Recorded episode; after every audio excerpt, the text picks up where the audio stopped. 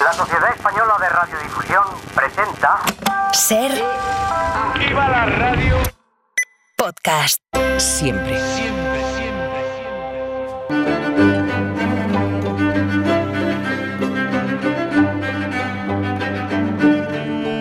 Esta tarde nos toca un clásico de la colección, decíamos ayer, pero ayer literal. Nieves con Costrina, buenas tardes. Hola, Carlas, buenas tardes. El epígrafe general podría ser, mm, a ver, como digo, nobles y aristócratas que mueren de mala manera. ¿eh? sí, Se- está bien. seguimos y con mucha sangre. Seguimos en el siglo XVII.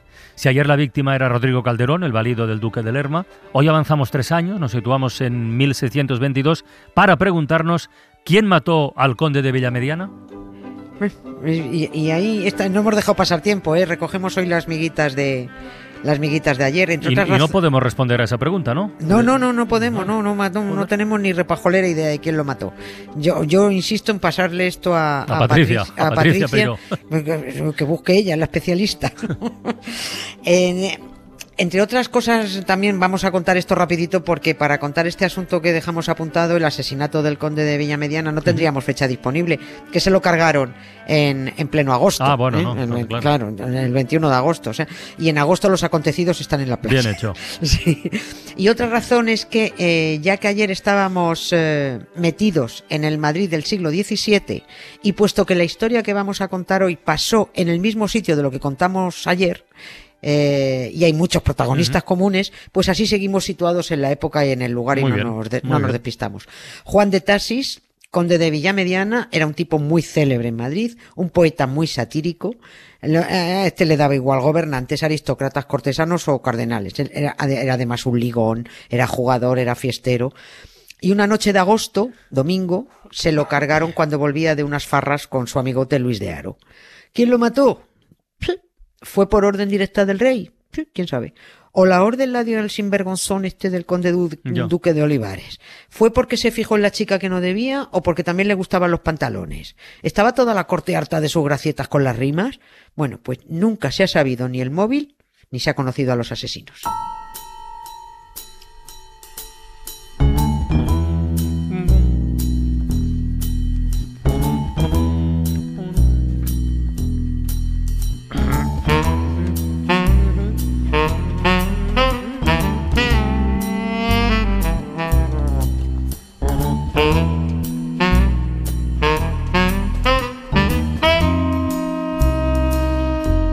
Ver, en el capítulo anterior dejamos adelantada esta historia con la frase de picar alto, Sí. que dijiste que viene de entonces. Yo me preguntaba por el significado del verbo picar, eh, Picar. en esta circunstancia, pero bueno, cuenta, cuenta.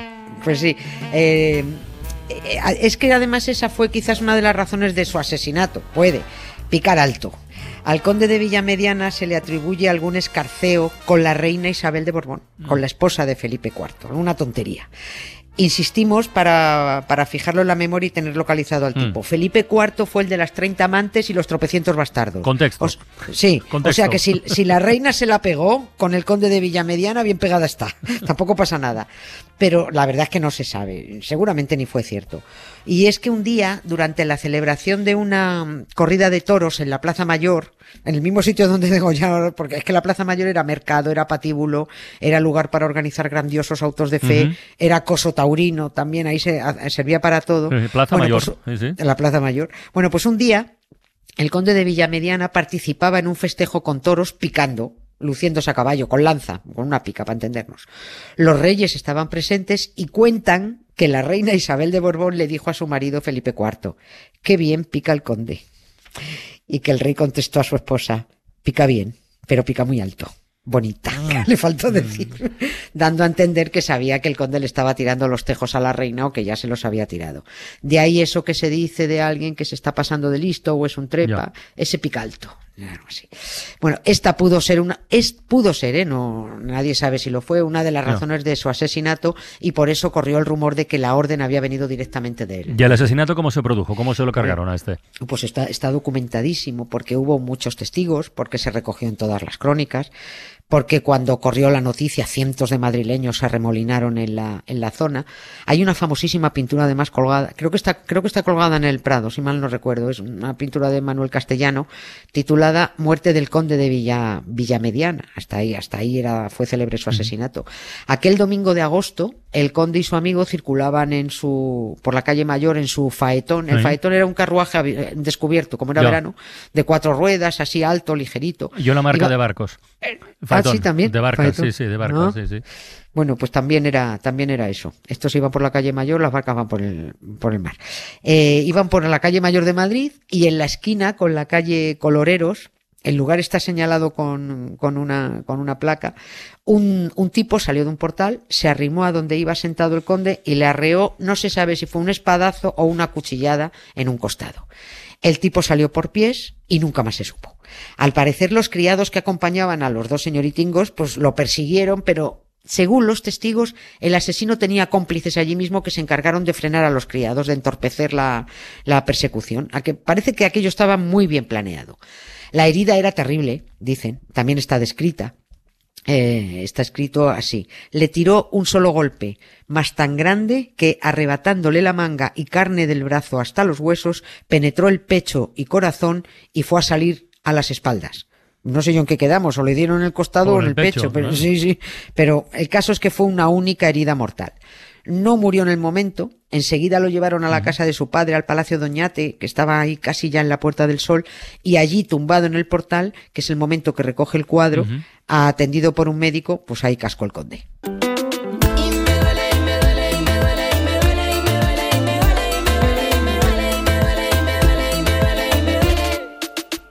Que no me duele más. Hasta que no me duele más.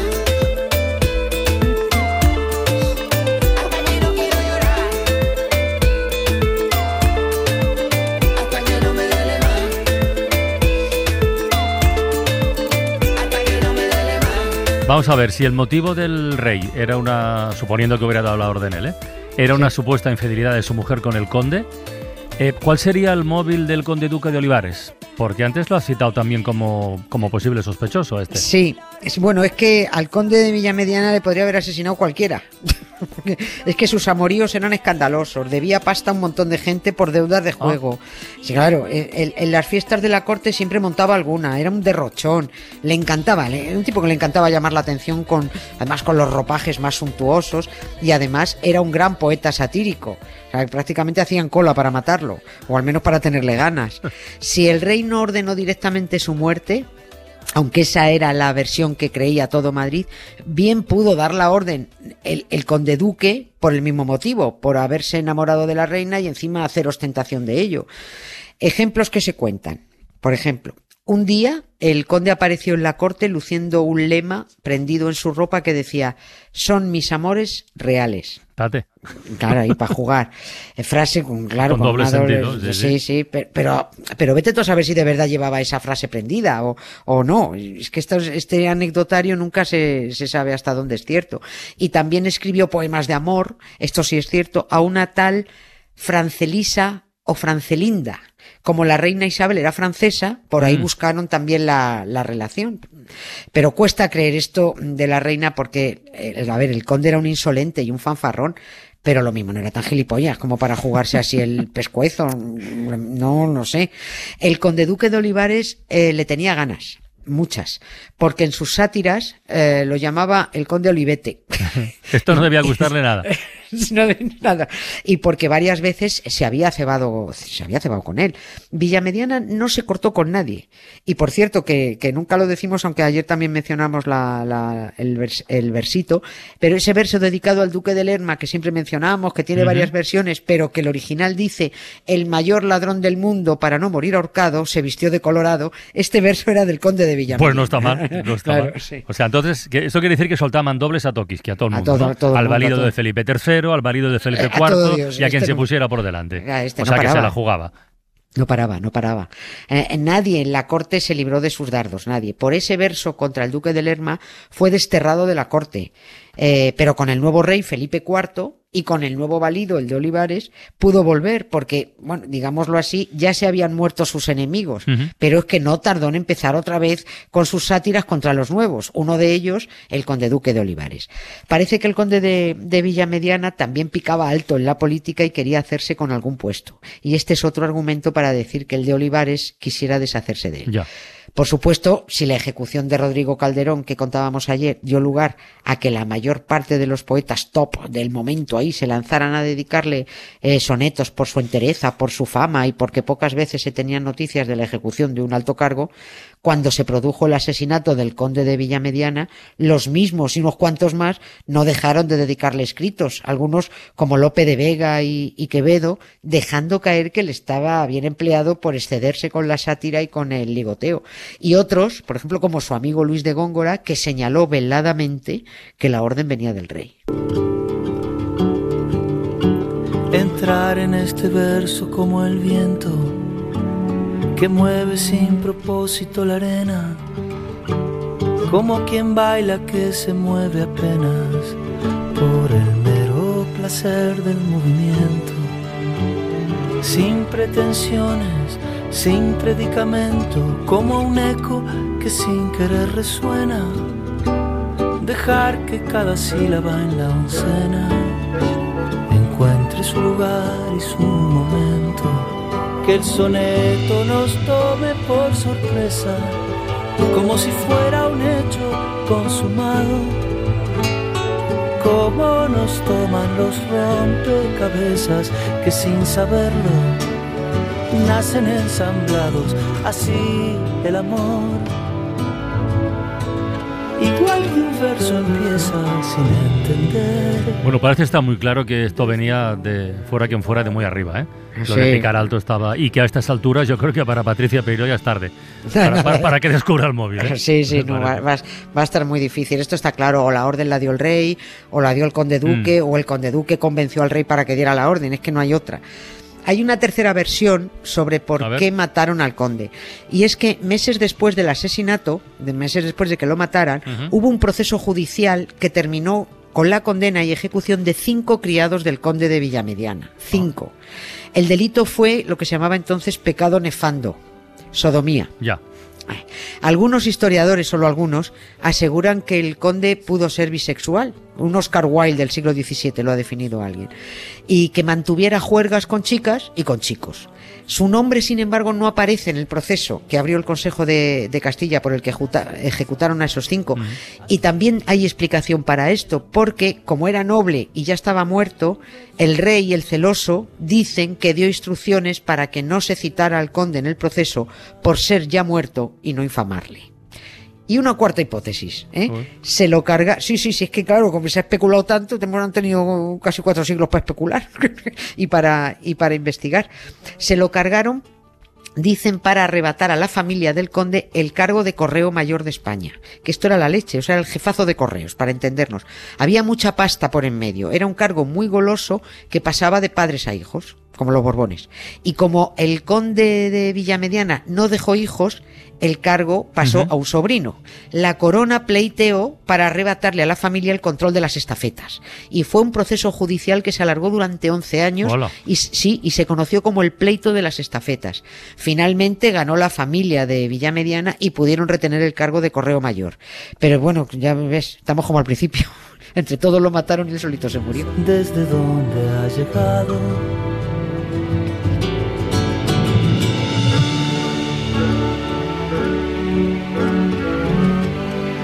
Pues esto ya estaría, ¿no? Por hoy, creo. Sí. Sí, Sí, ya pues- no, pues- no- creo que no tenemos a nadie a quien matar. Pues venga, mañana más. Seguramente cambiamos de tercio mañana, ¿no? Sí, seguro que sí. Muy bien. Pues venga, hasta mañana, Nieves. Gracias, Un Carlos. beso. gracias. Adiós, Un beso, adiós. chao. Para no perderte ningún episodio, síguenos en la aplicación o la web de la SER, Podium Podcast o tu plataforma de audio favorita.